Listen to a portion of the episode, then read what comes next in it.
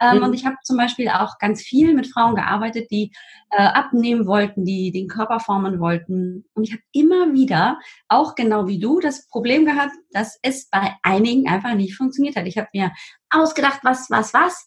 Und ähm, es hat nicht funktioniert. Herzlich willkommen in der Podcast-Show Once a Week, deinem wöchentlichen Fokus auf Ernährung, Biorhythmus, Bewegung und Achtsamkeit. Mit Daniela Schumacher und das bin ich.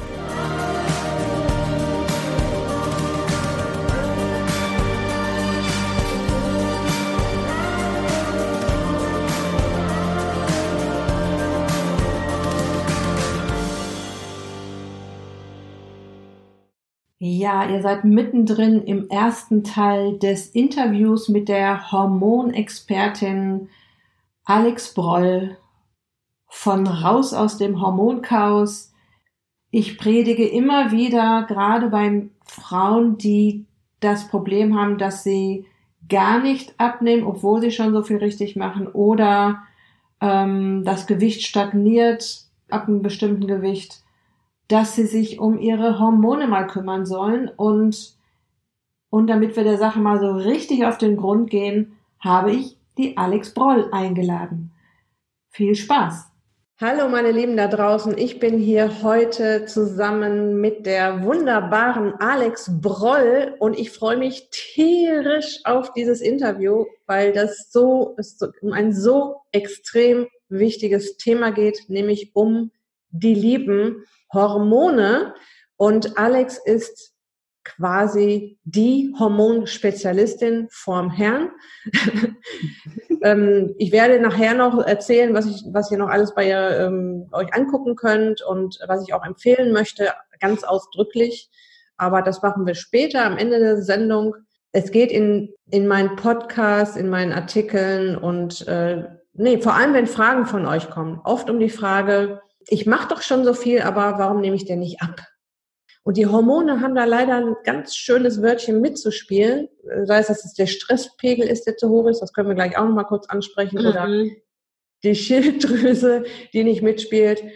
Aber ich würde jetzt dich gerne bitten, erstmal, liebe Alex, dass du dich mal kurz vorstellst. Vielleicht, ich weiß es ja schon, aber den Zuhörerinnen und eventuell auch Zuhörern erzählst, wie es denn kam, dass du dich auf das Thema Hormone spezialisiert hast. Sehr gerne. Und erstmal an dich ein ganz herzliches Dankeschön, dass ich überhaupt hier sein darf, dass ich über mein Thema Hormone reden darf. ähm, und du hast es schon so schön gesagt. Ja, also ähm, ich bin die, die sich mit den Hormonen äh, beschäftigt. Alex Broll, bin auch Heilpraktikerin, habe eben auch ähm, noch nebenbei eine Coach-Ausbildung gemacht, auch eine Personal Trainer-Ausbildung. Und das ist nämlich auch die schöne so der Zusammenhang, wie wir uns ja auch, glaube ich, so ein bisschen kennengelernt haben, ne? mhm. dass wir ja beide so ein bisschen das Gleiche tun.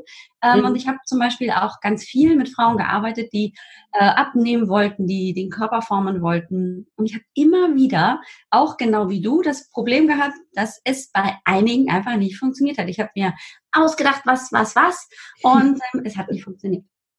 Und immer wieder habe ich auch gemerkt, dass ich aus meiner alten Rolle aus der Heilpraktikerei, wie ich das immer so ein bisschen salopp äh, formuliere, nicht rauskomme. Mhm. Und dann habe ich angefangen ähm, zu suchen nach mhm. Antworten. Warum funktioniert das nicht?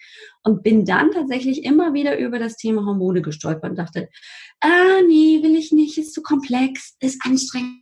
Aber nach, ich glaube, dem vierten oder dem fünften Mal habe ich dann tatsächlich ähm, wirklich mal tief eingegraben, weil ich meine, ich habe ja auch sonst keine Lösungen gefunden, außer dass ich immer wieder beim Thema Hormone äh, gelandet bin.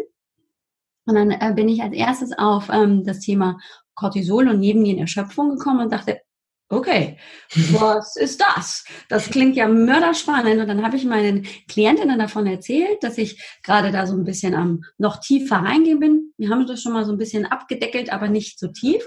Ja, genau, richtig. Die, die Symptomatik kenne ich, die und die und die und die und die auch und überhaupt und sowieso.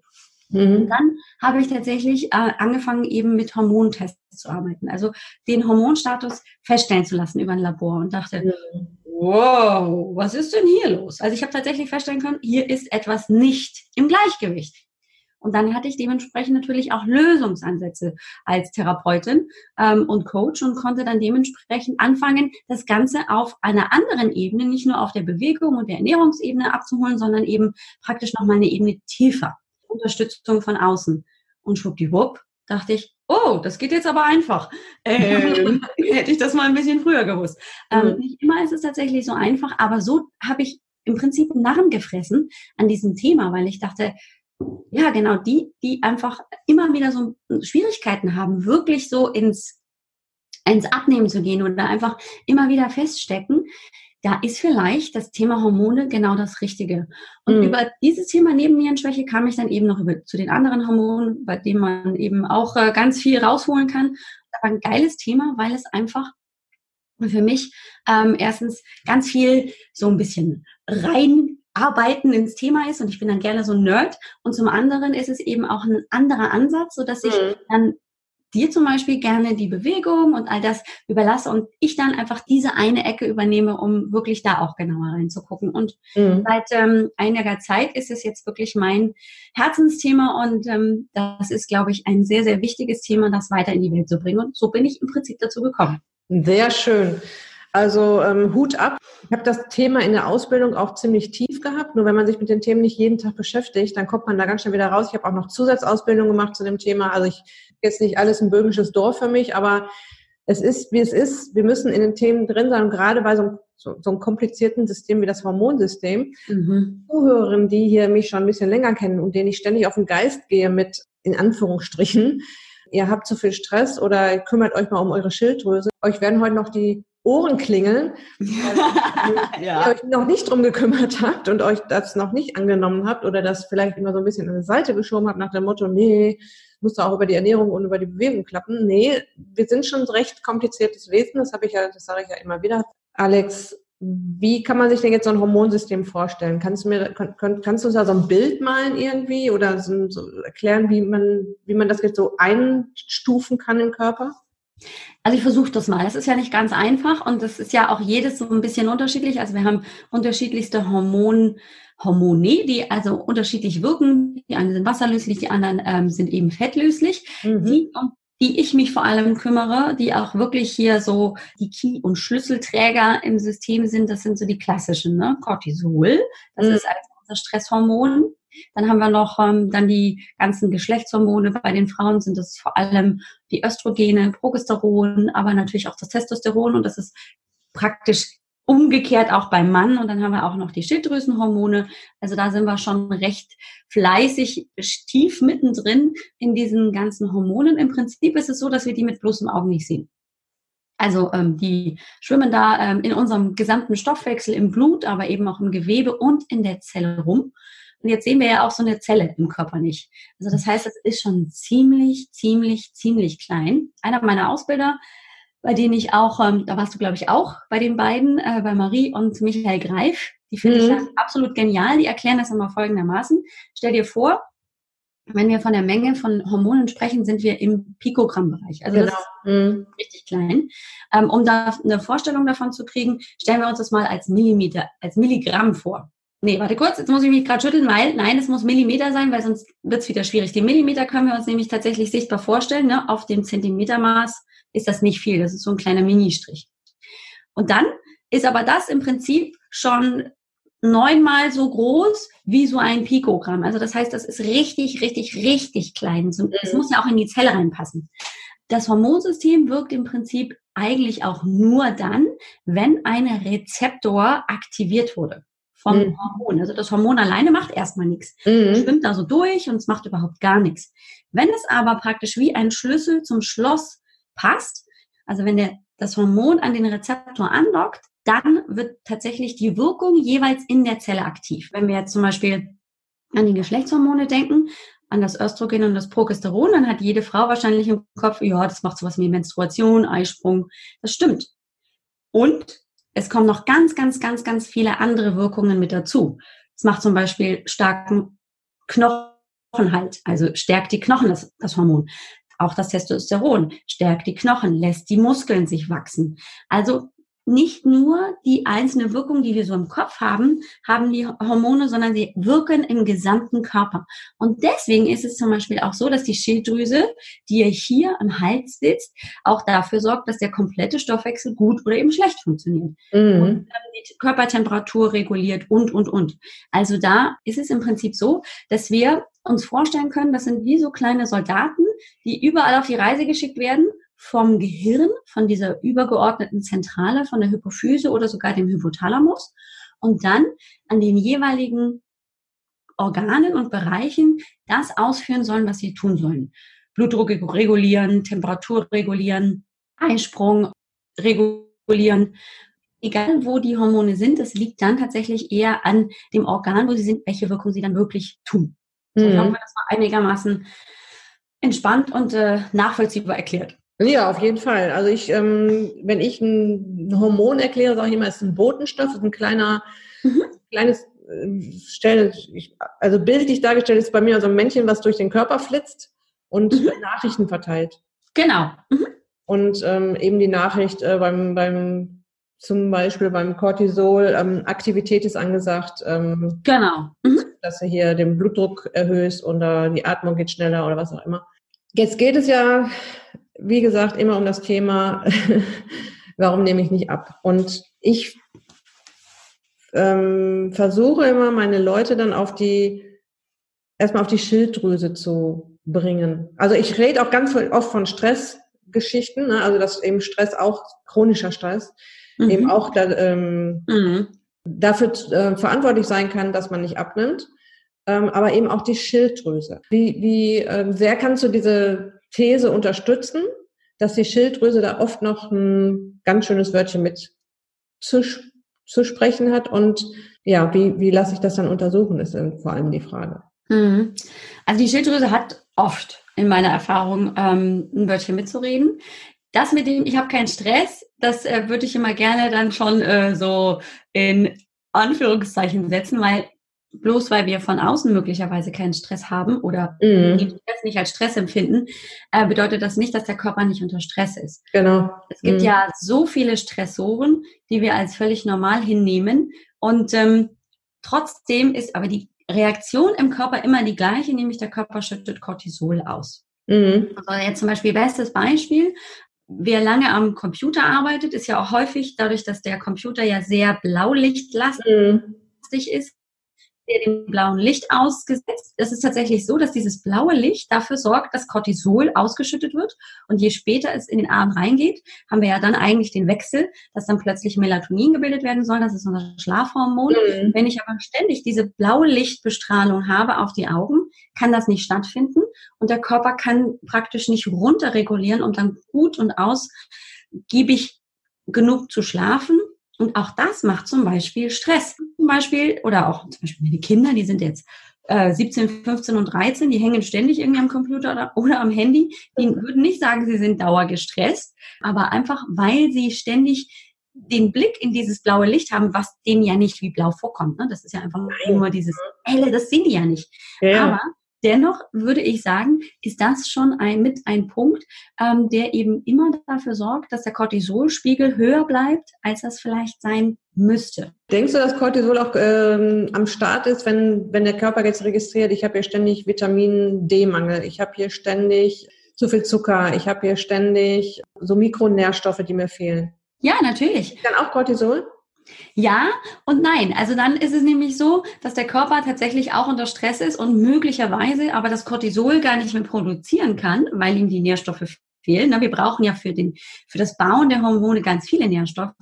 Vitamin B äh, in allen Varianten, natürlich auch das Vitamin D, die ganzen anderen fettlöslichen Vitamine E, D, K und äh, wie sie alle heißen und A und ach, wir brauchen alle Nährstoffe, egal wie sie sind, die Spurenelemente. Wenn der Körper die zum Beispiel chronisch nicht mehr zur Verfügung hat, weil die Speicher leer sind, dann ist das auch Stress für den Körper, mhm. weil er dann nämlich diese gesamten Hormone gar nicht mehr richtig bauen kann.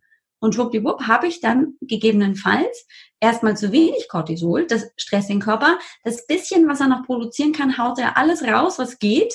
Das stresst ihn aber natürlich auch, weil dann ist ja im Prinzip gar keine Reserve mehr da. Das heißt, es er produziert sich praktisch immer so ein bisschen mehr in Richtung, uh, wir sind hier wirklich in Gefahr, Überlebensgefahr. Mhm. Das stresst natürlich un ungemein und schwuppdiwupp regelt das natürlich auch den Stoffwechsel runter. Weil wer in Überlebensgefahr ist, der fängt jetzt hier nicht noch an, hier freiwillig irgendwelche kleinen Pölsterchen rechts und links auf der Hüfte ja. loszulassen. Ja.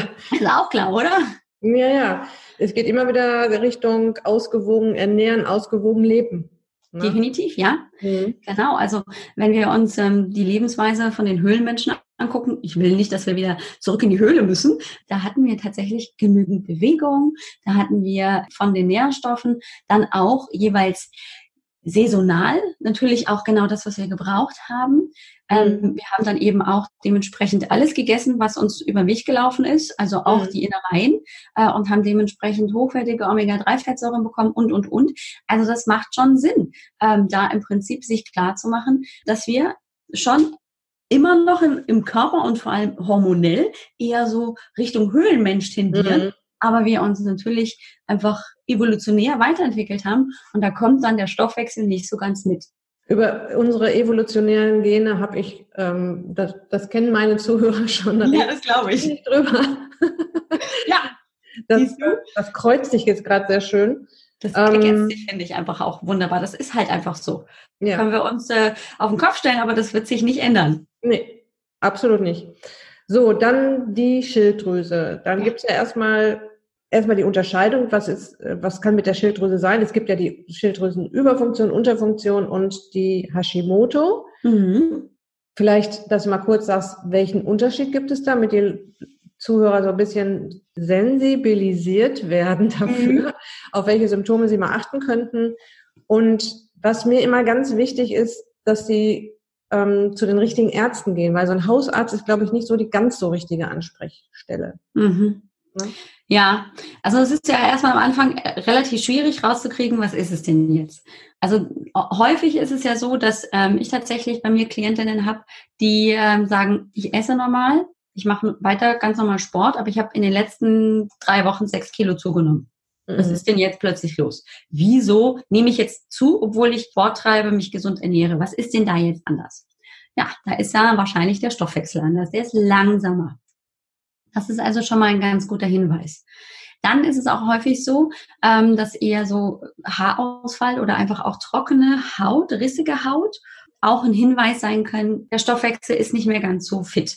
Der hat sich runterreguliert. Also alles, was so mit Langsamkeit zu tun hat, ist im Prinzip schön immer ähm, mit in Verbindung mit der Schilddrüse zu sehen. Auch eben zum Beispiel äh, Verstopfung plötzlich, also dass sich die Verst ähm, der, die Darmtätigkeit verändert, dass die Darmperistaltik abnimmt und der Darm viel, viel länger braucht, um den Stuhl nach außen zu transportieren. Mal ganz kurz zwischengefragt, man kann sich doch die Schilddrüse so als den Energieminister im, im Körper vorstellen, ne? Ja, genau. Verteilt die Energie und sagt dann, ähm, wenn da was nicht stimmt mit den Hormonen, die Energie bei der Verdauung nehme ich jetzt mal weg, weil da braucht genau. man, das ist jetzt gerade nicht so wichtig. Ne? Oder genau. Haare und also Ministerium für Schönheit ist jetzt auch nicht wichtig. Genau, richtig, ja. Das ist ein guter Vergleich. Ich erzähle immer so ein bisschen wie die Heizung. Ne? Im Winter fährt die mhm. Heizung hoch, weil da brauchen wir einfach Hitze. Und ähm, so wäre dann also die Schilddrüse wirklich, wenn sie gut funktioniert, ne, fährt sie hier die Funktion hoch, Heizung geht hoch und dann wird hier überall schön ähm, jedes Zimmer mit äh, Energie versorgt. Es ist schön warm, keiner muss frieren. Mhm. Wenn aber jetzt zum Beispiel irgendwas mit der Heizung kaputt ist oder wie zum Beispiel bei unserer Heizung, die reguliert sich im Sommer runter, dann ist es tatsächlich so, dass dann eben, egal wie es draußen ist, Sommer ist Sommer und wir haben heute gerade hier zwei Grad äh, und eigentlich ist ja Frühling, also das darf ja gar nicht sein. äh, frieren wir also ein bisschen, wenn wir es nicht tatsächlich manuell einstellen würden, hier in, im Haus, weil die Heizung sich schon runterreguliert hat. Und genauso muss man sich das im Prinzip vorstellen. Ne? Die große Heizung als Thermostat hat gesagt, ja, ich gebe hier nicht mehr Energie her, als ähm, gerade hier eingestellt ist. Also sieh zu, wie du noch irgendwie funktionierst. Aber damit der Körper noch einigermaßen funktioniert, sind einige Organe eben so ein bisschen weniger wichtig. Mhm. Zum Beispiel der Darm, zum Beispiel auch der Zyklus dann. Also das ist dann häufig so, dass Frauen dann auch Zyklusbeschwerden plötzlich kriegen, dass er unregelmäßig wird, dass sie plötzlich anfangen hier ähm, besonders stark zu bluten oder dann extrem wenig ähm, dass sie dann oder einfach auch mit PMS-Beschwerden plötzlich zu kämpfen haben oder oder oder. Was haben wir noch? Ich habe noch ein paar Sachen mir tatsächlich aufgeschrieben, mhm. oft nicht so merken kann. Häufig ist es auch so, ich hatte eine Patientin jetzt vor kurzem bei mir sogar in der Praxis, ähm, die sagte, ich habe immer so ein Gefühl, so ein Kloßgefühl im Hals. Äh, und dann sieht man auch tatsächlich, wenn man sie so mhm. ansieht, der Hals ist so ein bisschen verdickt an dieser Stelle hier, wo ja auch die Schilddrüse sitzt. Häufig ist es auch so, dass Patientinnen dann über noch mehr verstärkten niedrigen Blutdruck klagen. Also die sagen dann, oh, ständig ist mir schwindelig. Ah, okay. Wenn ich hochkomme, habe ich dann so dieses Gefühl, buh, mir ist total äh, wackelig und mhm. ähm, die Herzfrequenz ist einfach auch nicht so, so hoch. Also die ist mhm. relativ weit unten. Mhm. Nicht daran, dass sie so Mörder trainiert sind, sondern dass einfach die, der ganze Stoffwechsel auch eben die Herzfrequenz sich runterregulieren. Mhm. Hm, dann diese kalten Hände und Füße mhm. sind auch ganz typisch, weil eben die Extremitäten am wenigsten gut dann noch durchblutet werden. Das ist halt einfach nicht so wichtig. Und dann ja. mhm. schließen sich die Gefäße, machen einfach dicht und dann wird das Ganze eben kalt. Ähm, manchmal sind das auch tatsächlich nur Krämpfe in den Muskulaturen, also zum Beispiel ein Wadenkrampf kann auch tatsächlich wenn es nicht das einzige Symptom ist, auf eine Schilddrüsenunterfunktion hinweisen. Aber das ist nicht das einzige. Also wenn ich nur regelmäßig Wadenkrampf habe, dann würde ich noch nicht sagen, oh, ich habe genau, ja. Okay. Ähm, und tatsächlich, was für die Frauen auch immer sehr nervig ist und dann auch sich die Frage stellt, woher kommt's? Ne, absoluter Verlust von Libido, also Lust auf Sex, kannst vergessen, reguliert sich runter, weil wer will schon mit einem niedrigen Stoffwechsel auch noch für jemand anderen gegebenenfalls, was sich daraus entwickeln könnte, äh, verantwortlich. Mhm. So reguliert der Körper lange nach Sex äh, einfach runter. Mhm. Blutbild kann sich auch verändern. Dann haben wir zum Beispiel weniger Blutkörperchen, die werden nicht mehr so regelmäßig gebildet. Alle 120 Tage wird ja im Prinzip das Blut erneuert und das ist dann einfach langsamer. Sogar einen erhöhten Cholesterinspiegel, weil wenn der Stoffwechsel langsamer wird, dann wird auch weniger Cholesterin zur Bildung von Hormonen zum Beispiel genutzt. Und so kann die dann auch ansteigen. Mhm. Also, äh, ihr seht schon, ich musste auch ein bisschen nachgucken, weil es sind schon hier solche Symptome, also so klassische Sachen wie trockene Haut, kalte Füße, kalte Hände, grundsätzlich frieren am gesamten Körper, eben auch mal ähm, mit der Basaltour messen, Körpertemperatur Temperatur messen. Losgefühl habe ich schon ein paar gute Hinweise, ob ich tatsächlich mit der Schilddrüse was habe. Und häufig ist es auch so, dass die Patientinnen an, also meistens sind es eh Patientinnen, die damit zu kämpfen haben, dass die sagen, ich fühle mich auch einfach total erschöpft und müde, ich komme gar nicht mehr in meine Kraft. Mhm. So, äh, und dann war deine Frage, ne, wo soll ich hingehen? Ja. Idealerweise genau. ist es natürlich sowas wie ein Schilddrüsenexperte, der Endokrinologe, der mhm. sich dem annimmt. Gute Hausärzte haben das aber auch im Griff. Ja, nehmen die genug Werte? Ja, das ist jetzt eben die Herausforderung. Dass ja. es ein wirklicher Hausarzt sein muss, der sich damit auskennt. Und da ja. muss man sich eben ein bisschen umhören. Weil es ist nicht eben nicht nur mit, äh, oh, wir nehmen mal den TSH-Wert, das ist dieser Thyroid das Thyroid stimulierende Hormon, das ist praktisch die übergeordnete Zelle, äh, Instanz hier, die Hypophyse, die dieses Hormon ausschüttet. Ähm, und wenn dieser Wert erhöht ist, gibt das tatsächlich erstmal gegebenenfalls Rückschluss auf eine Schilddrüsenüberfunktion, Unterfunktion. So, wenn er erniedrigt ist, ist es eine Überfunktion. Das ist aber nicht der einzige Wert, weil du hattest ja gefragt, was ist denn der Unterschied zwischen Hashimoto und Schilddrüsenunterfunktion? Mhm.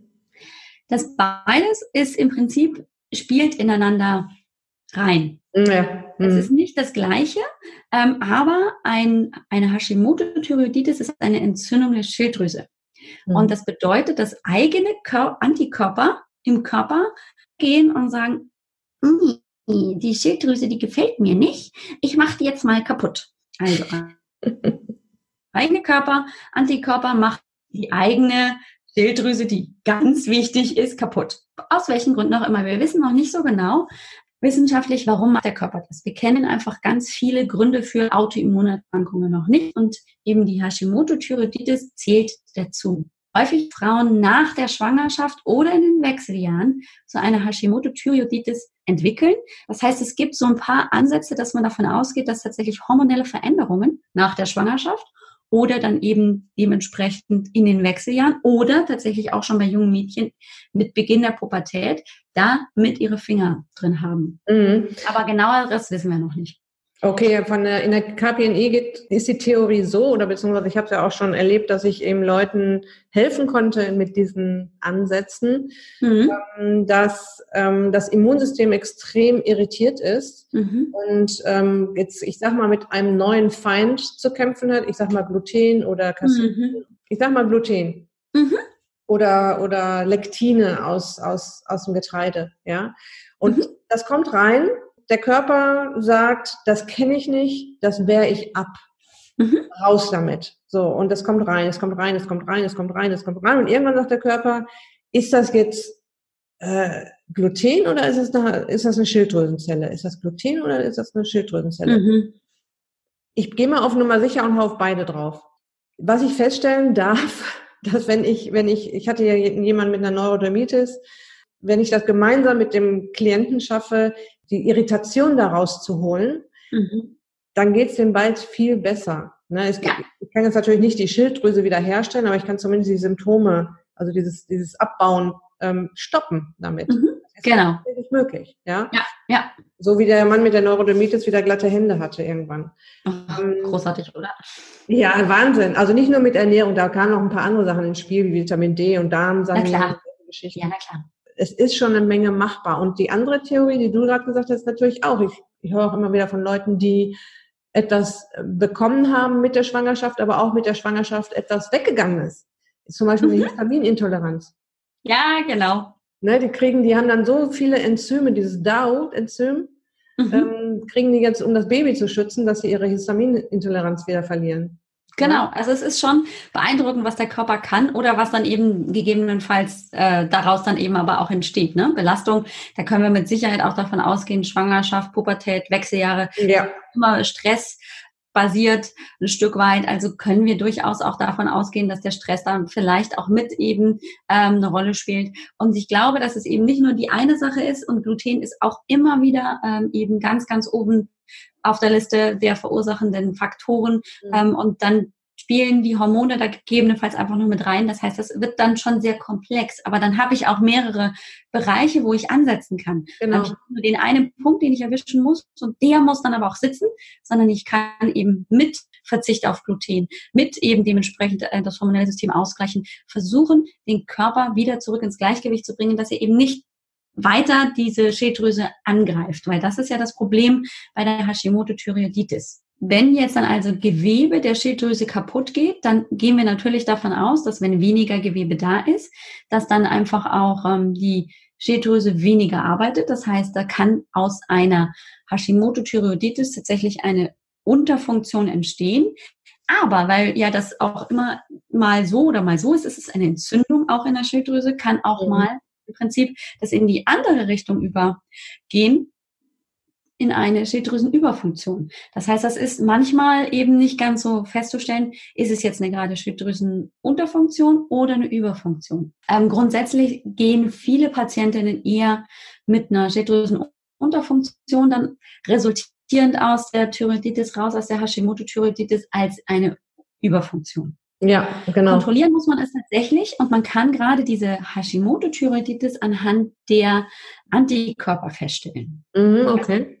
Das ist jetzt nämlich das Wichtige, dass die Schilddrüsenunterfunktion dann tatsächlich im Labor unterscheidet von einer normalen Unterfunktion. Das wäre jetzt, da ich hätte jetzt mal so ein bisschen gerade noch kurz erklärt, ähm, bei einer normalen Unterfunktion wenn ich davon ausgehe, dass die Schilddrüse einfach zu wenig Schilddrüsenhormone produziert, ist in der Regel der TSH-Wert erhöht. Also dieser Thyroid-stimulierende Hormonwert, der ist erhöht, weil die Hypophyse immer wieder sagen will, der Schilddrüse, komm, produziere mehr Schilddrüsenhormon, du hast zu wenig. Aber diese T3 und T4-Werte, die Schilddrüsenhormone sind dann dementsprechend unter dem Normalwert. Die werden mhm. weniger produziert. Und etwas, was tatsächlich, und jetzt wird es wieder spannend, für den Hausarzt oder dann auch für den Experten, was ganz selten ähm, hier in Deutschland noch kontrolliert wird, ist der RT3-Wert, der genau. Reverse T3-Wert. Der mhm. wird ganz selten ähm, mitbestimmt, der ist aber tatsächlich häufig erhöht bei einer Unterfunktion. Mhm. Und Deshalb, da kann selbst auch noch der TSH-Wert normal sein. Genau. Und deswegen ist es so wichtig, eben zum Beispiel den auch mit kontrollieren zu lassen. Und das haben viele Hausärzte noch nicht auf dem Schirm, dass sie das können. Oder sagen auch einfach, äh, das ist alles Schmarrn. Ähm, da brauche genau. ich einen Hausarzt, der sich damit auskennt oder der Endokrinologe, der sich wirklich auch ähm, mit der Bestimmung der Werte gut auskennt. Mhm. Das ist das Labor und dann machen die natürlich noch einen Ultraschall, mhm. vielleicht auch ein Szintigramm, um zu gucken, wie ist es, ist da irgendwo eine Hyperaktivität oder eine Entzündung in der Schilddrüse, ist die kleiner, ist die größer und, und, und. Aber die Laborwerte sind natürlich schon mal ganz hilfreich wenn man davon ausgeht, dass es tatsächlich eine Hashimoto-Thyreoiditis ist, dann geht man eben nochmal auf die Bestimmung der Antikörper. Mhm. Nämlich zum Beispiel, jetzt wird schwierig, jetzt muss ich nämlich selber nochmal nachgucken, weil ich kann mir die nämlich nicht ab, äh, merken. Die Abkürzungen sind nämlich MAC und TAC und TRAC. Also gedacht habe ich mir, Tick und Track geht leichter. aber von, von Donald, die, die drei. Genau, Tick, Trick und Track ist so ein bisschen ähnlich, aber äh, wir sind nicht ganz da bei Tick, Trick und Track. Also MAC, das ist das der mikrosomale Antikörper. Man nennt den auch ähm, den, äh, warte mal kurz, das muss ich einmal gucken, den Antikörper gegen die Thyroxin-Peroxidase. Okay. Ähm, der ist tatsächlich bei äh, einer Hashimoto-Thyreoiditis erhöht.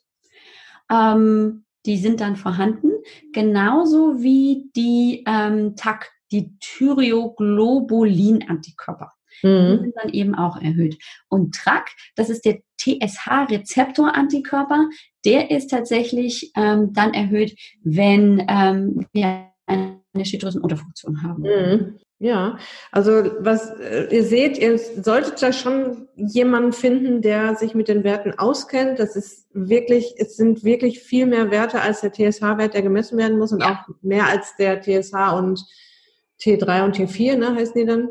Genau, die, genau, das sind die ganz normalen. Also es heißt auch FT3 und FT4, FT3. weil ähm, es ganz wichtig ist, dass diese ähm, Schilddrüsenhormone frei im Blut schwimmen und nicht an ein Protein gebunden sind, damit ich auch wirklich die Aktivität der mhm. Schilddrüsenhormone nachweisen kann. Deswegen ist es immer wichtig, auch FT3 und FT4 und nicht das gebundene T3 und T4 bestimmen zu lassen. Also da muss man dann auch wirklich ähm, gegebenenfalls mal nachfragen, oder eben eine gute Empfehlung haben bei einem Endokrinologen oder Hausarzt, der sich damit gut auskennt. Genau. Mhm. Ähm, wenn, wir, wenn wir jetzt nochmal mit einem Satz oder mit maximal zwei Sätzen sagen würden, was hat das jetzt ganz, was hat das Ganze jetzt nochmal mit der Abnehmerei zu tun, wenn das mit der Schilddrüse nicht stimmt? Das Problem, dass wenn der Stoffwechsel nicht gut funktioniert, dann kann ähm, tatsächlich auch kein Fett abgebaut werden. Dann speichert möglicherweise der Körper das noch und dann habe ich eben die Schwierigkeit, dass weniger Energie verbraucht wird, trotzdem ich vielleicht viel Sport mache. Aber der Körper kann praktisch nur so viel machen, wie, wie er in der Lage ist, im Prinzip rund. Und wenn das Rad wenn wir es mit einem Fahrrad ver äh, vergleichen, wenn das Rad ganz langsam läuft, komme ich auch irgendwann an, an an meinem Ziel, aber halt sehr langsam und mhm. habe vielleicht auch gar nicht geschwitzt und habe dabei möglicherweise auch wirklich nur ganz, ganz wenig Kalorien verbraucht. Und deswegen braucht, hat der Körper dann auch keine Chance, äh, im Prinzip das, was ich loswerden will an exzessivem Fett oder ähm, einfach an, an zusätzlichen kleinen Pölsterchen loszuwerden und dann klappt das nicht mit dem Abnehmen. Vielen Dank fürs Zuhören. Im zweiten Teil, der nächste Woche rauskommt, geht es weiter mit dem Interview. Wir gucken uns noch weitere Hormone an, die mit der Gewichtsreduktion zu tun haben, die da noch verrückt spielen können.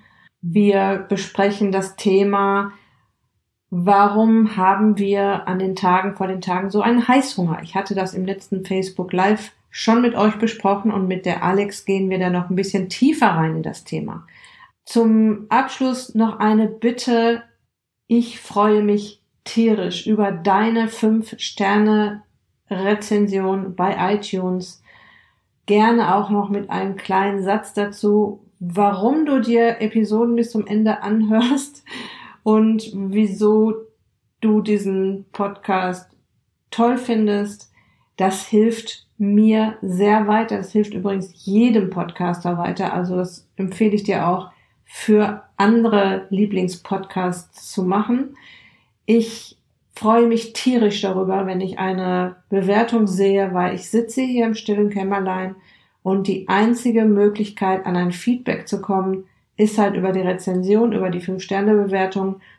und die einzige Möglichkeit, in den iTunes-Charts überhaupt mal irgendwie beachtet zu werden, so dass eben auch andere Menschen diesen Podcast finden, sind diese Rezensionen. Also ich freue mich tierisch, wenn du mir da so ein bisschen Unterstützung gibst und wünsche dir jetzt erstmal noch eine tolle Woche. Lass es dir gut gehen. Ganz liebe Grüße. Dein Personal Coach für die Themen Gesundheit und Abnehmen, Daniela.